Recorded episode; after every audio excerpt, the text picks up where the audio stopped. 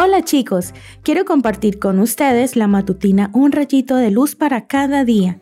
Hoy escucharemos Antes de morir. Yo les he dado un ejemplo para que ustedes hagan lo mismo que yo les he hecho. Juan capítulo 13 versículo 15. Era un jueves de noche y Jesús se dispuso junto a sus discípulos a conmemorar la Pascua. Sus discípulos ignoraban lo que estaba por ocurrir.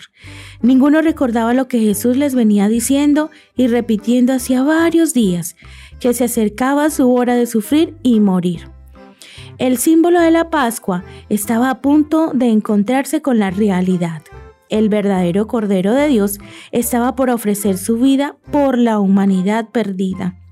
Jesús, sabiendo que le quedaban pocas horas de vida, seleccionó cuidadosamente sus palabras y acciones de esa noche para que quedasen atesoradas en el corazón de sus discípulos.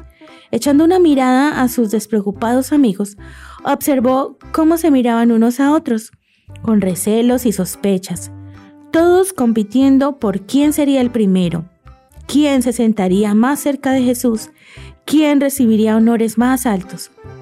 Jesús siguió observando que todos estaban esperando que alguien lavara sus pies sucios antes de comenzar la cena.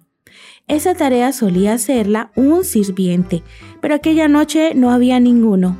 Jesús esperó para ver si alguno tomaba la iniciativa de servir a los demás con humildad, pero nadie se movía de su lugar.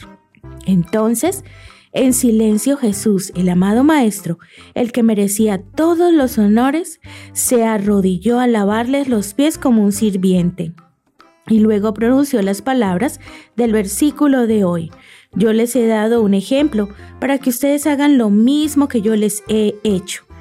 Qué avergonzados se sintieron de tener un corazón tan egoísta y orgulloso y ese acto quedó registrado en la Biblia para que tú y yo aprendamos la misma lección. El pecado del orgullo sigue manchando nuestro corazón y necesitamos recordar continuamente que sin humildad no podremos ser parte del reino de Dios. No olvides nunca que uno de los últimos actos de Jesús antes de morir fue una lección de humildad. Te invito a darle la importancia que merece en cada acto de tu vida. ¿Qué te parece si seguimos el consejo del versículo de hoy? Que tengas un hermoso día.